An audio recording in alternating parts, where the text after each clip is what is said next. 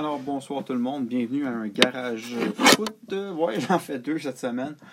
Euh, je voulais en faire un parce que j'ai écouté ce matin IMF Radio. Et bon, euh, ça m'a fait allumer sur quoi. Puis tu sais, bon, moi, quand je joue là, à l'occasion foot, je suis plus un gars d'arts martiaux, tu sais, mais il y a une affaire que je viens d'allumer. Tu sais, hier, je faisais une balado pour au bord de l'eau, mon, mon balado de Kung Fu. Puis il y a une affaire que je regarde. Je pense que je me pose la question, mais les gardiens de but, je pense qu'ils vont écoper. Je pense que c'est la position qui risque d'écoper le plus. Tu veut, veut pas, présentement, les joueurs sont, sont à l'arrêt. On ne sait pas pour combien de temps. On ne sait pas quand ça va recommencer. Euh, je sais qu'en Bundesliga, des tractations, peut-être recommencer. J'ai vu qu'il y avait des gars à l'entraînement dans les faits, on ne sait pas. Là, la Ligue 1 s'est suspendue. Euh, les gars sont habitués d'arrêter quoi. Euh, ce temps-ci de l'année, ça serait en temps normal, je pense, les derniers. La Ligue des champions, généralement, finale autour de la dernière fin de semaine de mai, 1er juin. Les gars seraient sur la fin des championnats. Peut-être qu'il resterait une semaine ou deux. Je ne sais pas, là, j'ai pas le calendrier par cœur. Mais là, les gars n'ont pas joué depuis mars. Là. Fait que là, tu sais, les gars, et le problème, c'est non seulement ils n'ont pas joué, oui, ils se sont sûrement entraînés à la maison, mais ils n'ont pas pratiqué collectivement, peut-être deux, trois ensemble, là, puis ça a donné des bonnes images. J'avais vu le lanceur au baseball qui pratiquait son lancer puis qui a cassé sa vitre, là. mais c'est avec les gars, le, collectif de jeu entre les joueurs, c'est bon, on s'entend, quand tu as le niveau à Messi ou à Ronaldo, à un moment donné, là, je veux dire, ça va se placer assez vite quand ils vont recommencer à jouer. Mais reste que globalement, je pense que le niveau des joueurs va. Si ça se prolonge dans le temps, c'est sûr que leur niveau va. Euh, le niveau va diminuer. Mais encore là, comme je vous dis, c'est toujours si on recommence en, euh, août, il n'y aurait pas trop de problèmes, mais. Écoute, dans certains cas, j'entends des scénarios de décembre. Il y en a qui pensent qu'on ne recommencerait pas avant août 2021. C'est des cas tirés à l'esprit. Mais imaginez, là, s'il fallait qu'il y ait une deuxième vague intense, puis que les, centres d'entraînement ne rouvrent pas, puis que les gars doivent s'entraîner à la maison, oui, c'est des professionnels, ils savent ce qu'ils ont besoin, mais c'est pas la même chose. Et vraiment, là où je voulais amener mon point, c'est vraiment les gardiens de but. Tu sais, je regardais Patrice Bernier qui fait des vidéos euh, d'entraînement. C'est excellent ce qu'il fait. Mais tu sais, bon, surtout lui, il s'adresse peut-être plus à des jeunes l'association où il est coach, là, je sais pas trop, mais quand tu es rendu au niveau professionnel, tu as besoin de plus. sais. Non seulement tu as besoin de plus, je pense au gardien de but. Une bonne partie de la job de gardien de but, c'est de recevoir des ballons. sais, soyons honnêtes. je regarde euh, les joueurs, des fois, sont dans leur métier, comme Patrice est dans son sous-sol à un moment donné avec ses enfants. Ce qui fait que ses enfants dans le sous-sol, ça va, pas de problème. Tu t'appelles Evan Bush, tu demandes ça à ta femme de kicker des plombs pleine puissance, tu sais. J'imagine, tu sais, il y a ça, là. Evan Bush, il y a des choses qu'il peut critiquer. Tu sais, on, a souvent critiqué Evan Bush pour ses, ses remises, là, ses, quand il, ses dégagements. C'est clair qu'il ne pratiquera pas ça dans son sous-sol, le plafond, s'il y a du monde qui vont capoter. Là, tu sais. il y a une limite à un moment donné ce que tu peux pratiquer. Puis les gardiens de but, vraiment, sont la position, je crois, qui va vraiment, le niveau va vraiment diminuer.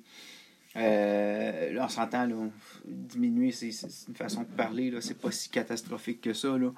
Tu sais, je veux dire, j'ai regardé une vidéo, ça par rapport, c'est Mike Tyson, là, il a recommencé à s'entraîner, il veut faire un combat bénéfice, puis couple d'années qu'il s'est pas entraîné, il a eu des problèmes de drogue, puis le gars, son, oui, son niveau a baissé, mais je peux vous dire que son niveau, il, est pas mal plus haut que bien du monde. Il faut comprendre, a souci, là.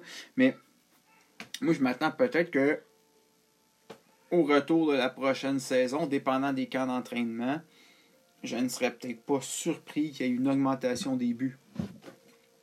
Il y en a qui vont me dire, Chris, t'es fou, peut-être.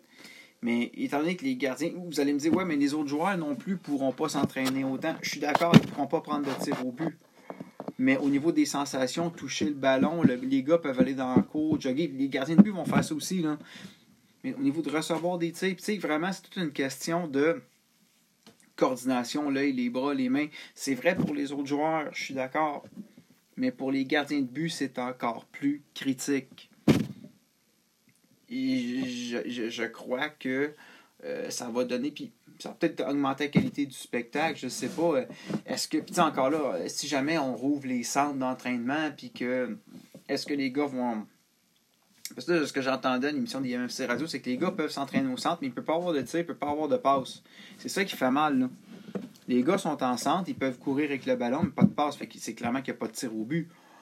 Fait parce qu'il y a du monde dans le parc derrière chez nous qui ne l'ont pas compris parce que ça joue encore cet après-midi, mais il y a cette question-là. Comment qu'on va réorganiser la relance? Parce que, comme je disais tantôt, c'est des professionnels. Il n'est pas impossible que vraiment il y ait un plan d'entraînement. Puis ça se peut que ça. Peut-être que ça va revenir comme c'était, puis on n'aura pas l'impression de changement, mais moi, je ne serais pas surpris d'avoir une augmentation début, peut-être en début de saison, peut-être les peut-être le premier mois, puis peut-être après ça va replacer. Mais je pense que c'est une question qui ben, une question qui vaut la peine d'être réfléchie. On s'entend que Chris, c'est pas moi qui va changer ça. Je, peux dire ce que je veux, là, je pas un coach de soccer. Là, mais c'est clair, puis je, je parle pour le foot parce que le, blog s'appelle Garage Foot, ça s'appelle pas Garage Hockey, mais je pense qu'au hockey, ça va être la même chose aussi. D'autant plus que l'été arrive, les gars pourront pas aller patiner pendant un bout. Il n'y a pas personne là, qui, a une patinoire dans son sous-sol puis qui patine. Ben, Patrick Croix, ça oui. Je suis pas sûr si c'est vrai cette histoire-là. Là. Mais comprenez ce que je veux dire, c'est qu'à un moment donné, les gars vont. Euh, au soccer, le gars peut, bon, peut marcher son ballon dans la maison. Quand t'es en appartement, c'est pas vergeux, tu sais. Il y a de quoi qu'on peut faire. Mais effectivement, au en plus, pas de patin. Les gars peuvent s'entraîner, mais ils, ils vont perdre des sensations, tu sais je vous le dis, c'est un méchant casse-tête. Puis le problème avec euh, ça, plus globalement, c'est que plus on y réfléchit, plus il y a des nouvelles affaires qu'on n'avait pas pensé, qui arrivent, des nouveaux problèmes. Tu sais, là, je regarde par rapport, il semblerait que le Canada s'est sorti aujourd'hui. Tu sais, par exemple, les gars, je quitte les gardiens de but, là, mais euh, je pense que j'ai fait le tour de la question. je pense, je pense pas en faire une, une heure là-dessus, là, mais c'est, les gars parlaient de la question des tests, ça prend des tests. Puis au moment qu'ils parlaient, je, leur l'ai texté sur l'image de la vidéo. Au moment qu'ils parlaient des tests, je vois apparaître dans le journal de Montréal, Santé Canada annule 200 000 tests. Ça, c'est les 200 000 tests que Rassou Arruda, entre autres, misait pour faire ses 14 000 tests par jour. Fait tu puis on s'entend qu'avant d'envoyer des tests pour des organisations sportives, on va les envoyer pour la santé publique. Puis tout le monde est d'accord avec moi, les joueurs en premier sont d'accord avec moi, tu Fait et là, le, Canada a mis une nouvelle règle aussi, j'ai vu ça en après-midi, c'est que tout athlète professionnel qui va arriver au Canada devra être testé, je crois, et mis en quarantaine. Le mis en quarantaine, je suis plus sûr, je me je confonds peut-être avec un autre article, mais imaginez, la Ligue nationale décide de relancer son, calendrier et là décide qu'on va faire bon, on va faire des matchs aux deux jours. L'équipe arrive à Montréal, quarantaine, 40 jours, on vous teste. Euh, ça vient de mettre des sacrés bâtons. Comme je vous dis, quarantaine, je suis pas sûr, mais ça vient de mettre des sacrés bâtons dans les roues à la Ligue nationale. Et là, le problème, c'est qu'on est vraiment dans une situation, et on le voit avec l'Europe, où le politique, je pense que j'en ai parlé avec Jeff, le politique et le sportif, puis je, je rajouterais le médical ou le sanitaire, s'affrontent. Il, il, y a des gens qui font des caricatures, qui reprochent peut-être le gouvernement Legault de pousser, faire des pressions énormes sur euh, Horacio Arruda, puis qu'Horacio Arruda serait peut-être, c'est pas pour son indépendance, peut-être, c'est pas ça le but du podcast. Mais je peux vous dire que d'un point de vue sportif, puis d'un point de vue gouvernemental, il y a des flamèches. On l'a vu en Europe quand la Belgique a annulé l'annulation du reste du championnat. L'UEFA, ils ont menacé. Là, finalement, la France l'a fait. L'UEFA a, comme laissé tomber le morceau, je pense. Ils se sont rendus compte qu'à un moment donné, là-dedans, ils ne gagneraient pas là-dedans. Je veux dire, tu vas amener quoi Tu vas amener la Belgique devant les tribunaux. Vous leur dites, vous avez, vous avez arrêté le championnat pour la santé publique. Alors, tu peux pas gagner ça. tu sais. Euh, et c'est clair que il va y avoir des accrochages. Puis on l'a vu dans le passé. Puis dans certains cas, par exemple, les, les fédérations sportives ont le bras plus long qu'on pourrait penser. Je me rappelle, ça, ça remonte à 2000. Pense ma femme est enceinte de ma fille 2013 ou 2012. Je suis en train d'écouter euh, le, le, le, le, voyons, sacrément, le, match de soccer, le les, je sais plus, le, foot, pas le football show? En tout cas, bref, j'écoute sur RMC le match. C'est le dimanche soir. C'est le match du dimanche soir. Et c'est un match qui, je me rappelle, opposait Saint-Étienne à un autre club. Et si je me trompe pas, j'en ai déjà parlé en ondes, ça, ceux qui, m'ont déjà entendu à Bonsoir les sportifs ou à 91.9. Ça, c'est un incident que j'ai rencontré quelques reprises en ondes, là, mais le joueur, si je me trompe pas, c'est Jérémy Clément, se fait tacler, mais sauvagement. Et quand on dit sauvagement, là, c'est sérieux. Là. Ça, c'est quasiment Pacioretty puis euh, Chara. Et euh, il se fait fracturer la cheville. Je pense que la fracture a tellement été intense, je dirais pas une quadruple fracture, là, je dirais pas n'importe quoi, mais ce que je me souviens, c'est que le lendemain, à l'émission de Luis Fernandez qui s'appelait à l'époque Louis Attack, on mentionnait que le joueur avait été mis dans le coma pour être opéré tellement que la fracture est intense, OK? Et euh, là, il y a des auditeurs qui appelaient et qui disaient Ouais, mais là, il faudrait porter plainte à la police, c'est une agression. Moi, en tant que prof d'éthique, me dit oui, effectivement. Moi, d'ailleurs, Chara, je pense que les policiers de Montréal ont passé à côté d'une belle occasion parce que le même genre de geste a eu lieu. Une patinoire publique où je travaillais, c'est pas moi qui étais en service ce soir-là, mais le lendemain, quand je suis arrivé, il y avait une méchante flaque de sang sur le plancher. Les policiers ils ont, ils fait une enquête.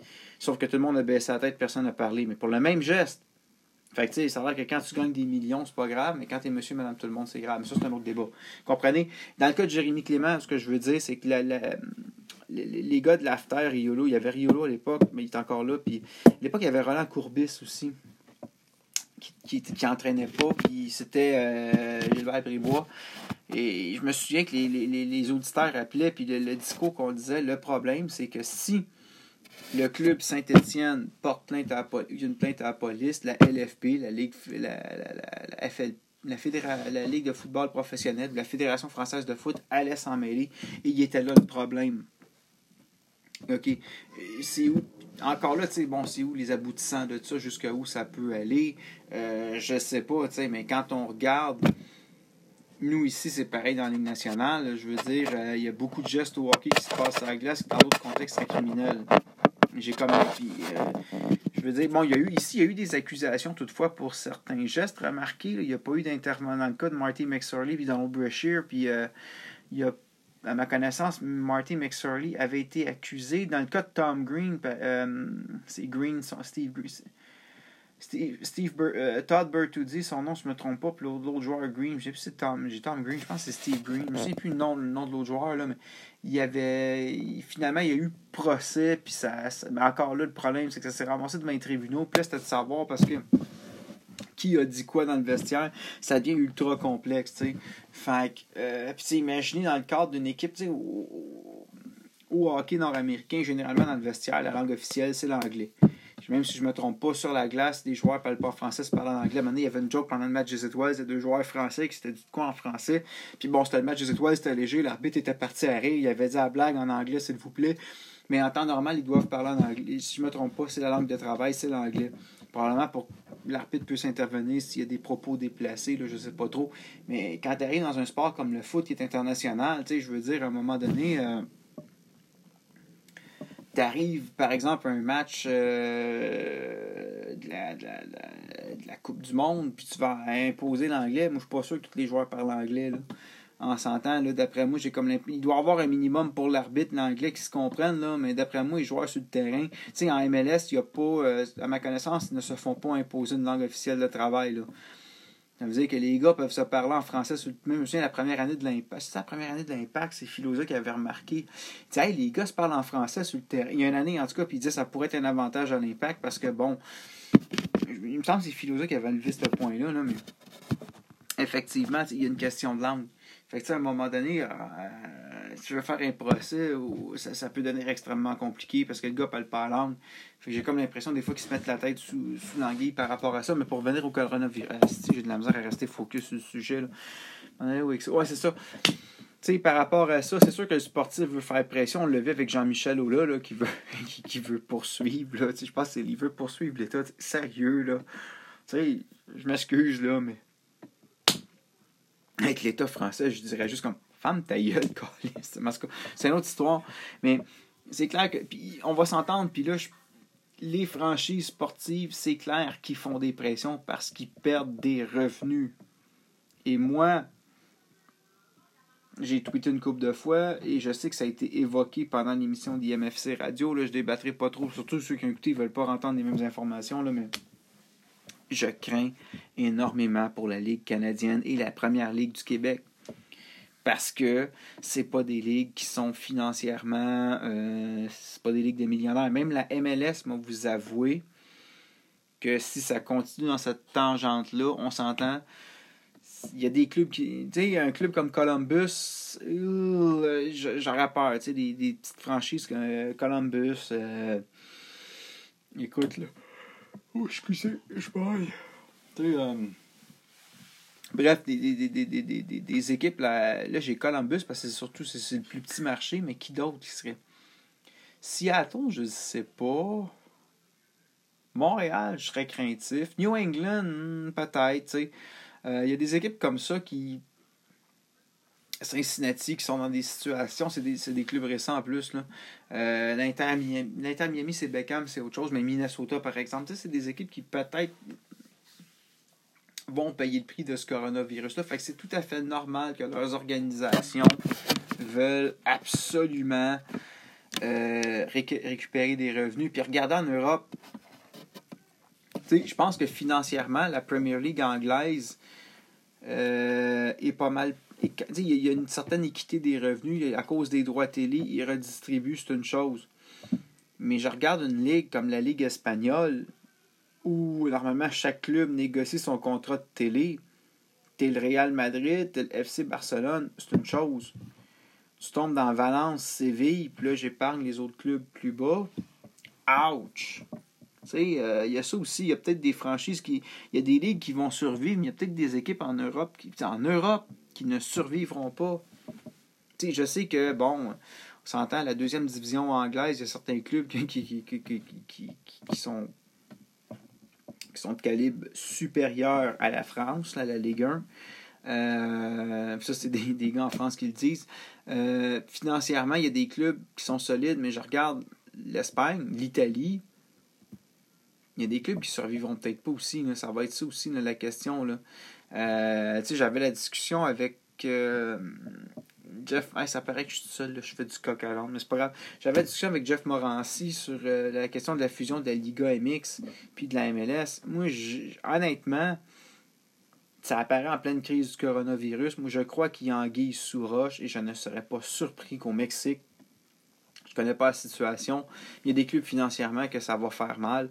Il y a des clubs ça va faire mal aux États-Unis. Et j'ai comme l'impression qu'on tente de prévoir le coût pour garder quelque chose, une survivance. Je ne sais pas comment. Est-ce qu'on est qu'on rappellerait ça North American Soccer League parce que ça inclurait réellement l'Amérique du Nord? Je ne sais pas, mais écoute, rendu là.